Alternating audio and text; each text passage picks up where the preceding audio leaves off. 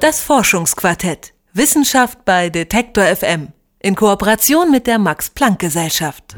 Wenn man sich die aktuellen Forschungstrends so anschaut, dann wird unser Alltag in Zukunft bestimmt sein durch Roboter.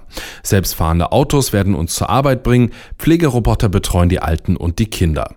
Auch in der Medizin werden Roboter eine immer wichtigere Rolle spielen. Schon heute assistieren sie bei schwierigen Eingriffen, helfen zum Beispiel Chirurgen, das Messer zu führen. Das Potenzial künstlicher Helfer geht aber weit über den digitalen Kollegen am Operationstisch hinaus. In Zukunft könnten winzige Roboter im menschlichen Körper selbst aktiv werden, durch Adern und Gewebe an Orte vordringen, die per Skalpell nur schwer zu erreichen sind. Am Max-Planck-Institut für intelligente Systeme werden seit Jahren die Prototypen solcher Mikro- und Nanobots erprobt. Mein Kollege Mike Sattler berichtet. Ein beherzter Schluck und der Roboter ist im eigenen Körper.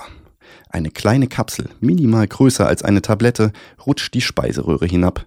Im Magen angekommen, wird der Roboter lebendig, beginnt sich aktiv zu bewegen. Er rollt hin und her, ein Arzt steuert die Bewegung über ein Magnetfeld. Auf dem Monitor sieht er Bilder der Magenschleimhaut, die der Roboter im Innern aufnimmt und nach außen funkt. An der richtigen Stelle veranlasst der Arzt über das Magnetfeld eine Kontraktion der winzigen Maschine. Der Roboter krümmt sich zusammen und presst dabei ein Medikament aus seiner Mitte, das sich zielgenau über einem Krankheitsherd ausbreitet. Das Magnetically Actuated Soft Capsule Endoscope, zu Deutsch magnetisch angetriebenes Endoskop mit weicher Kapsel, ist in den Krankenhäusern dieser Welt noch nicht im Einsatz. Entwickelt hat es die Abteilung von Metin City am Max-Planck-Institut für intelligente Systeme aber schon vor zwei Jahren. Der Clou des Mikrobots ist nicht etwa ein superschneller Mikrochip. Die Intelligenz der Maschine steckt vielmehr in den Materialien, aus denen er sich zusammensetzt, erklärt Metin City, der am Max-Planck-Institut die Abteilung für physische Intelligenz leitet. Uh, hier kommt die Intelligenz nicht nur von berechnender Software, sondern auch aus der Hardware oder der physischen Plattform selbst. In dem Sinne, dass die materielle Struktur, die Mechanismen und die möglichen Prozesse im Material, im physischen System selbst intelligent sind. Der Roboter besteht aus Gummistreifen, an deren Enden speziell geformte Magnete sitzen. An einem Ende ist er mit einer kleinen Kamera bestückt und in der Mitte der Kapsel ist neben dem Container für Medikamente auch eine Art Skalpell untergebracht, der Mikrogreifer. Dieser ist eine Art Seestern, dessen Arme aus einem mehrlagigen Verbundstoff gefertigt sind. Wird er erwärmt, ziehen sich die Innenseiten schneller zusammen als die Außenseiten und der Stern greift zu. Wir versuchen die ganzen Vorteile der Nanomaterialien zu nutzen, um aktive Materialien, sensorische Materialien und Strukturmaterialien zu entwickeln. So entsteht eine große Funktionsvielfalt für kleine Maschinen. Der Mikrobot könnte einmal Medikamente in den Magen oder das Verdauungssystem bringen, die sich als Tablette oder Kapsel unkontrollierter ausbreiten würden könnte man mit der gleichen Präzision auch Medikamente in Regionen des Körpers bringen, die nicht so leicht zugänglich sind? Die Forschungsgruppe von Peer Fischer, die am selben Institut angesiedelt ist, geht genau dieser Frage nach. Ja, also besonders interessieren uns die Strukturen, die normalerweise den passiven Transport oder die Diffusion von Molekülen oder auch Partikeln nicht ermöglichen, also sogenannte Schutzbarrieren. Das sind dann so Sachen wie Schleimhäute etc. oder die Schleime, die als Schutzfunktion den Körper von der Außenwelt abschotten. Wie kann man da sich trotzdem hindurch bewegen? Im Magen etwa wäre das die Magenschleimhaut. Sie schützt den Organismus vor allem vor sich selbst. Denn die Magenschleimhaut produziert zum einen die Magensäure, eine extrem aggressive Flüssigkeit, die unsere Nahrung zersetzt und Keime tötet. Gleichzeitig aber sondert sie auch eine Schutzschicht ab, um sich selbst vor eben dieser Säure abzukapseln. Wie könnte ein Medikament durch diese Schutzbarriere direkt zur Oberfläche der Magenwand transportiert werden? Oder sogar noch weiter ins Gewebe vordringen? Roboter im herkömmlichen Sinn werden das nicht leisten können.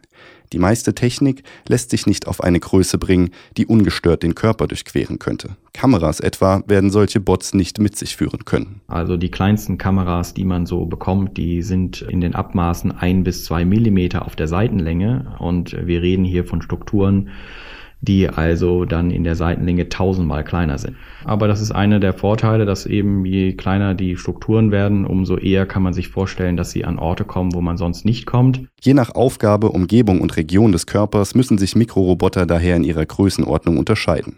Strukturen wie der Schleim der Magenwand lassen sich am ehesten im Nanobereich passieren. Aber hier stellen sich wiederum andere Herausforderungen an die Roboter. Da ist es dann schwieriger, einen Fortbewegungsmechanismus umzusetzen, weil man eben auch sehr geringe Kräfte eigentlich nur lokal entweder von außen oder direkt von der Struktur selber generieren kann. Die Forscher haben einen Nanobot entwickelt, der zumindest in der Theorie diese Barriere durchdringen könnte. Dazu werden wenige Nanometer große Glaskügelchen hergestellt und auf eine Platte aufgezogen. Während die Platte wie eine Töpferscheibe rotiert, wird weiteres Glas und magnetisches Material aufgedampft. Von den Kügelchen wachsen spiralförmige Gebilde empor, ein ganzer Wald von Nanorobotern. Pro Quadratzentimeter sind es eine Milliarde.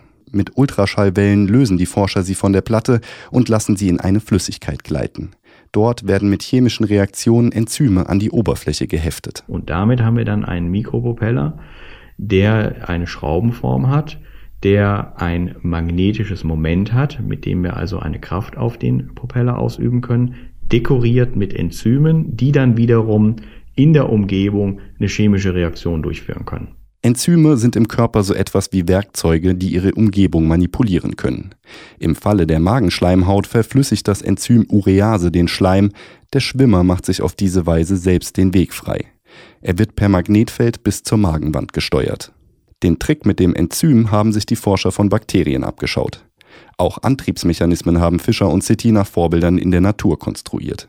Sie haben künstliche Muscheln gebaut, die sich durch zähe Flüssigkeiten wie Gelenkflüssigkeit vorarbeiten können oder den Geißelantrieb von Bakterien imitiert.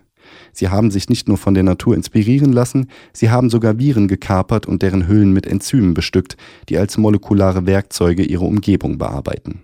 Oder Bots konstruiert, deren Enzyme die Umgebungsflüssigkeit als Brennstoff verwenden und sich auch ohne Magnetfeld vorantreiben.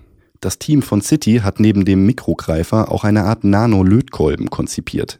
Auf der Oberfläche des Bots angebrachte Nanoplättchen aus Gold lassen sich durch ein Magnetfeld ferngesteuert erhitzen. Uh, und wenn es sich mit dem Krebsgewebe verbunden hat, könnte man das Magnetfeld nutzen, um den Roboter aufzuhitzen über die Nanopartikel. Wie mit einer ferngesteuerten Heizung können wir so Krebszellen abtöten.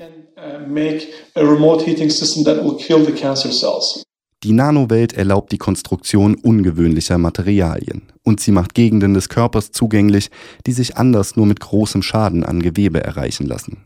Aber die kleine Größe bietet nicht nur Vorteile. Sie stellt auch gleichzeitig eine Herausforderung dar, denn in der Nanowelt herrschen andere Gesetze, ihre Mechanik lässt sich aus unserer Makrowelt oft nur schwer nachvollziehen.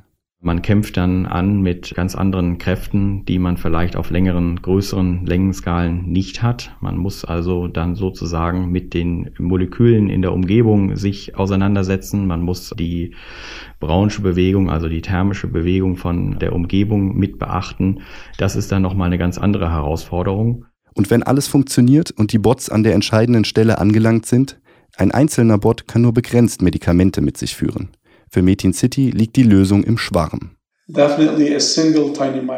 Natürlich ist ein einzelner Mikrobot sehr beschränkt. Daher konstruieren und kontrollieren wir in den meisten Szenarien große Zahlen dieser winzigen Maschinen. Uh, Auch wenn die Antriebe und Einsatzmöglichkeiten der Bots vielversprechend sind, bleibt der Einsatz im menschlichen Körper vorerst in weiter Ferne, erklärt Fischer. Und dann ist natürlich auch die Herausforderung, äh, endgültig irgendwann mal einer biologischen und medizinischen Kompatibilität. Also noch einige Herausforderungen in dem Gebiet.